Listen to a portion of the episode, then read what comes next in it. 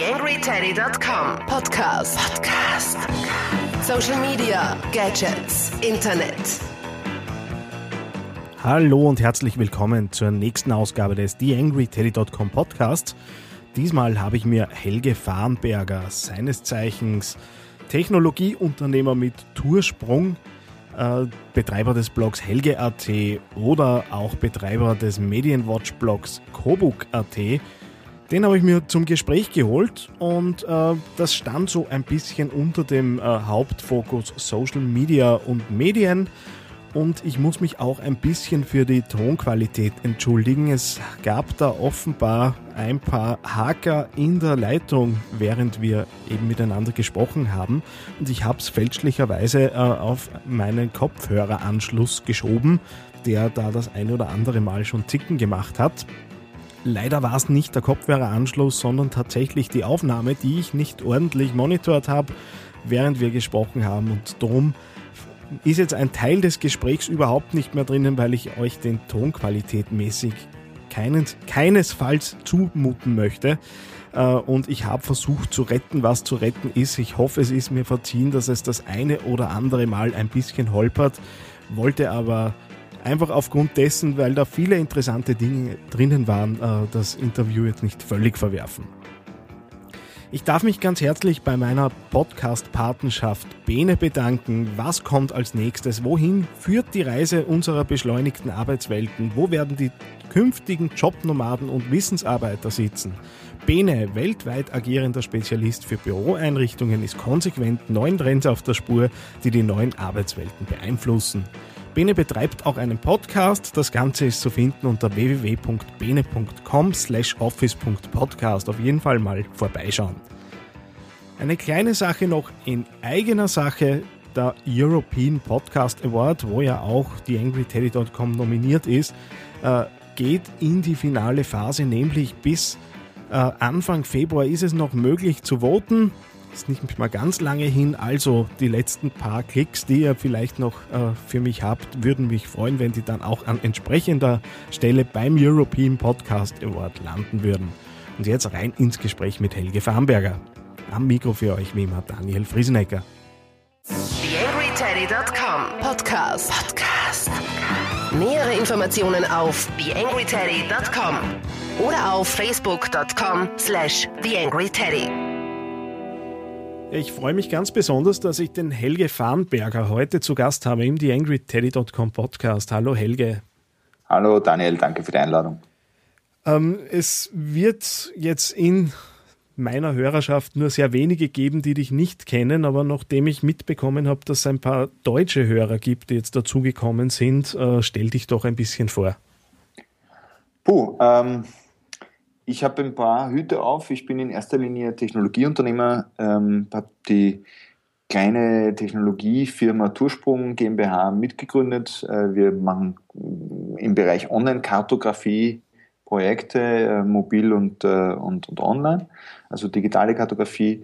Ähm, dann bin ich äh, seit ja, äh, deutlich über zehn Jahren, seit eigentlich seit Ende 99 Blogger, hab, ähm, bin als solcher vom Publizistik, Publizistikinstitut der Uni Wien auch gefragt worden, ob ich eine Übung halte dort, was ich seit, glaube ich, drei Jahren tue, also auch ähm, mhm. Lektor an der Uni Wien, äh, wo wir auch einen Blog befüllen, nämlich Kobuk.at. Das ist ein Medienwatch-Blog für die deutschen Hörer, ein bisschen sowas wie Bildblog, äh, nicht ganz so groß und, und äh, nicht ganz so professionell befüllt, sondern ganz bewusst auch von Medienkonsumentinnen und Konsumenten, von Amateuren befüllt. Äh, ich habe heute ein bisschen natürlich äh, durchgesehen deine verschiedenen Präsenzen äh, und da ist mir eine Aussage in, in den Fokus gerückt und da wollte ich nachfragen, wie weit seid ihr mit euren Weltherrschaftsplänen bei Toursprung? Ähm, unsere Kartografie deckt die Nordhalbkugel ab. Okay. Also wir sind bei der Hälfte. Alles klar. Ähm, ein Projekt, das ja da herauskommt, äh, ist äh, bikemap.net. Äh, und worum geht es da? Weil das habe ich ganz spannend gefunden. Ich habe es noch nicht gekannt, äh, Schande über mich, aber äh, das hat sich jetzt äh, angesichts von Projekten, die betreibt wie Daniel wird weniger, äh, konnte sich das als durchaus nützliches Tool erweisen. Ja, ich hoffe. Ähm, Bikemap haben wir, Bikemap steht ein bisschen vor der Gründung äh, der Firma Toursprung. Das habe ich mit meinem Co-Gründer damals äh, zu zweit gemacht, äh, konzipiert ähm, und ähm, daraus ist mehr oder weniger die Firma entstanden. Und äh, ist eine Website, wo User ihre Radrouten einzeichnen und äh, miteinander teilen. Also auch wenn man jetzt, keine Ahnung, sagt, man verbringt ein, ein Wochenende äh, am Bodensee, wo kann man dort Rad fahren? Ich habe das Rad dabei, dann schaut man auf Bikemap nach beispielsweise. Also da sind ähm, über 800.000 Routen weltweit eingestellt worden von Usern, also da wird man vermutlich was finden. Und wir haben dieses Projekt in den letzten Jahren zugunsten unserer Kundenprojekte äh, etwas vernachlässigt und ähm, es steht jetzt ein Relaunch bevor, und es gibt neue Mobile-Apps dazu. Das heißt, wir versuchen äh, ganz einfach, weil diese Plattform im Hintergrund tr trotz der Vernachlässigung sehr stark gewachsen ist, also über eine Million, mhm. 1,2 Millionen Unique User im Monat äh, im Sommer, wenn es warm ist, im Winter ist es weniger. Wir versuchen, äh, das zu pushen. Ich war ganz erstaunt, weil äh, in meiner Heimatgegend Linz äh, sind 978 Radrouten drinnen und äh, nicht einmal mit viel Fantasie würde ich äh, auf diese Menge kommen, wenn ich selber überlegen würde. Übrigens ein Teil des Problems, ein Teil der Herausforderung, weil uns es jetzt gelingen muss, ähm, die Besten daraus herauszufiltern, den Usern die Möglichkeit zu geben, das wirklich äh, zu sortieren, weil es geht nicht mehr darum, Routen zu finden, sondern es geht darum, aus den vielen Routen die, die brauchbaren und die guten mhm. rauszufiltern. Alles klar. Hört sich auf jeden Fall noch eine Herausforderung an.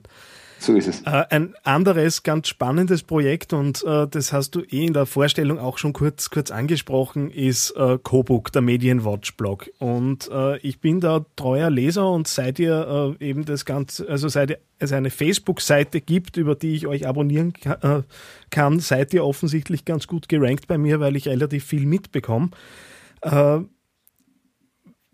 wäre sowas wie, wie Cobook äh, ohne Social Media, ohne Netzressourcen überhaupt möglich? Ähm, Cobook ist Social Media. Ähm, das, das Internet ist ja an und für sich ein soziales Medium. Das, ist ja ein, äh, ein Druckschluss zu glauben, nur Facebook und Twitter sind Social Media und der Rest ist das Internet. Nein, das Internet, wir brauchen überhaupt so Begriffe wie Social Media nur deswegen, weil das Internet in den frühen Jahren oder das Web in den frühen Jahren als Publikationsmedium missverstanden wurde. Eigentlich war es immer ein soziales Medium.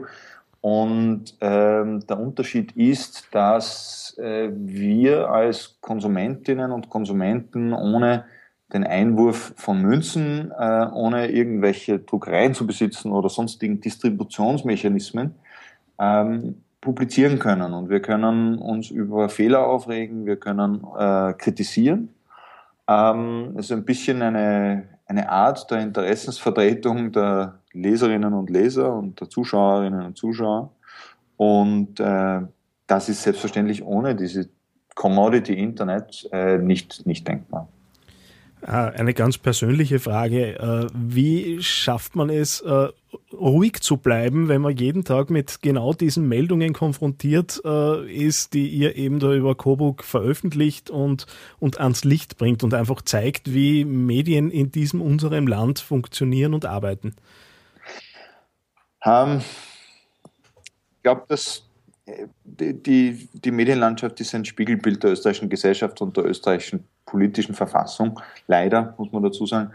Ähm, selbst als jemand, der Medien sehr aufmerksam konsumiert hat, davor schon und sich als kritischer Bürger und Medienkonsument verstanden hat, ähm, war, für, war es für mich durch die intensivere Beschäftigung, vor allem auch mit dem Boulevard, aber eben nicht nur, schon sehr überraschend, wie sehr sich meine Perspektive dennoch noch verändert hat in den letzten drei Jahren durch die Beschäftigung ähm, auf Coburg mit Medien. Und ähm, die, kleinen Frechheiten über oder die kleinen, auch größeren Frechheiten über, über die Einzelfälle, über die man sich zum Teil sehr aufregen kann. Äh, auch Kampagnen, die gefahren werden, äh, Meinungsjournalismus, der Kampagnenjournalismus, der betrieben wird.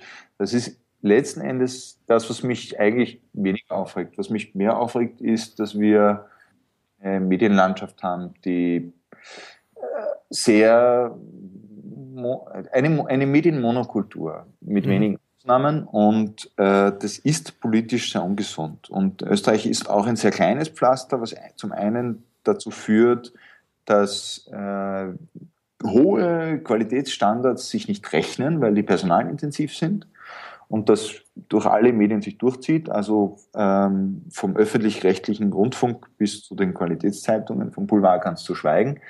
Und zum anderen, und das ist noch problematischer, man sich so ein bisschen nicht richtig auf die Zehen steigen möchte. Das heißt, mhm. äh, man, äh, die Medien spielen sich großteils in der Hauptstadt, Hauptstadt ab und ähm, dann kennt man sich und tut sich im Zweifelsfall nicht weh. Da gibt es natürlich auch sehr viele Ausnahmen, aber leider zu wenige. Zum einen, zum anderen fragt sich jeder Journalist und jede Journalistin, ob äh, denn im nächsten Job, beim nächsten Arbeitgeber, äh, das nicht zum Problem wird, was man äh, hier geschrieben hat, oder ob das nicht vielleicht überhaupt die Karriere behindert. Äh, wie gesagt, da gibt es Ausnahmen, aber die Ausnahmen sind zu dünn gesät man merkt jetzt, dass auch in, in unseren Breiten äh, die, die Nutzung von, von Social Media in Medien, äh, vor allem im TV, und man merkt es jetzt auch an verschiedenen TV-Formaten. ATV war da jetzt wahrscheinlich so ein bisschen, äh, waren so ein bisschen die Vorreiter und äh, schön langsam äh, trotten alle nach.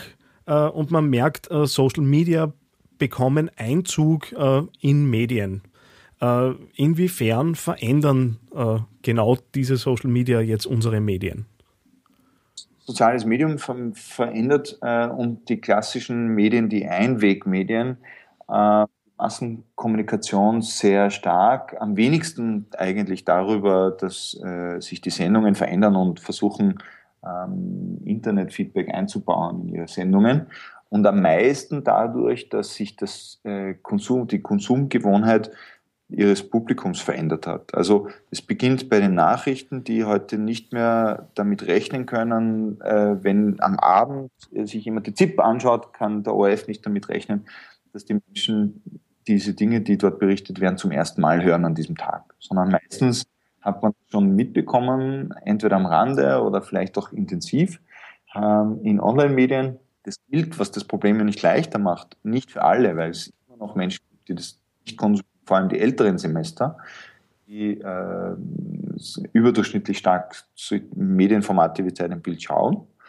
Und äh, da muss man sich darauf einstellen, weil wenn die Leute diese Nachrichten, wenn die Nachrichten nicht neu sind, wenn es keine Neuigkeiten sind, äh, dann verändert das äh, alles. Und auf die Art und Weise, durch diese veränderten Nutzungsgewohnheiten, verändert sich die Wertschöpfungsverteilung ähm, und für manche auch ein bisschen die, ähm, die wirtschaftliche Legitimation und, und zum anderen verändern sich die, die Ansprüche.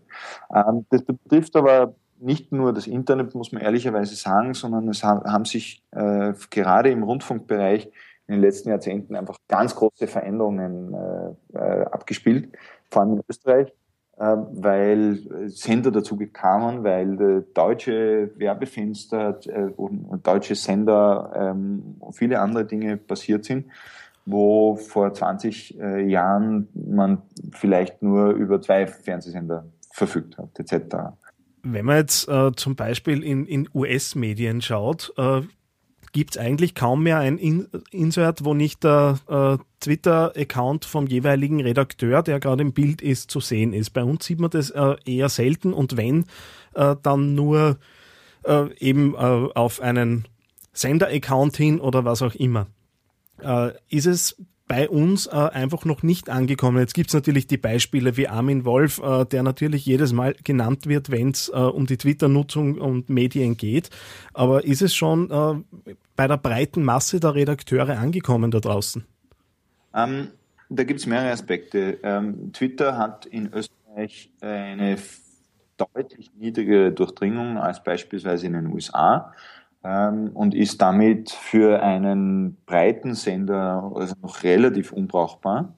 Zum anderen ist es gerade beim ORF so, dass das ORF-Gesetz die äh, Nutzung von solchen Kanälen sehr stark reglementiert und mhm. einschränkt, ähm, weil im ORF-Gesetz steht, dass die berühmten Kooperationen unter Anführungszeichen mit so, sozialen Netzwerken dem ORF untersagt sind.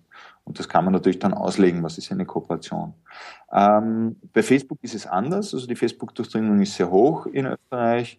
Äh, und ich denke, dass im Privatfernsehen, wo das erlaubt ist, die Nutzung auch entsprechend stark ist. Und auch der ORF hat schon ein paar interessante Experimente gefahren. Aber gerade bei Twitter, glaube ich, äh, sind wir noch weit davon entfernt, äh, amerikanische Zustände zu erreichen. Jetzt ist äh, ein Schlagwort, das man in den letzten Wochen auch immer wieder liest, äh, dass Marken zu Medien werden müssen und dass es darum geht, dass man in Zukunft interessante Inhalte äh, rausstellen muss in verschiedene Social Networks, äh, um überhaupt noch wahrgenommen zu werden. Äh, das Ganze läuft dann irgendwo unter dem großen Wort Content Marketing. Äh, wie ist da deine Meinung dazu? Haben es die Unternehmen in unserem Land schon verstanden, wirklich interessante Inhalte zu produzieren und äh, eben ihren Usern zugänglich zu machen? Sehr unterschiedlich. Ähm, und äh, die Unternehmen, je nachdem, was sie für Produkte oder Dienstleistungen anbieten, haben es auch unterschiedlich leicht oder schwer mit solchen Dingen.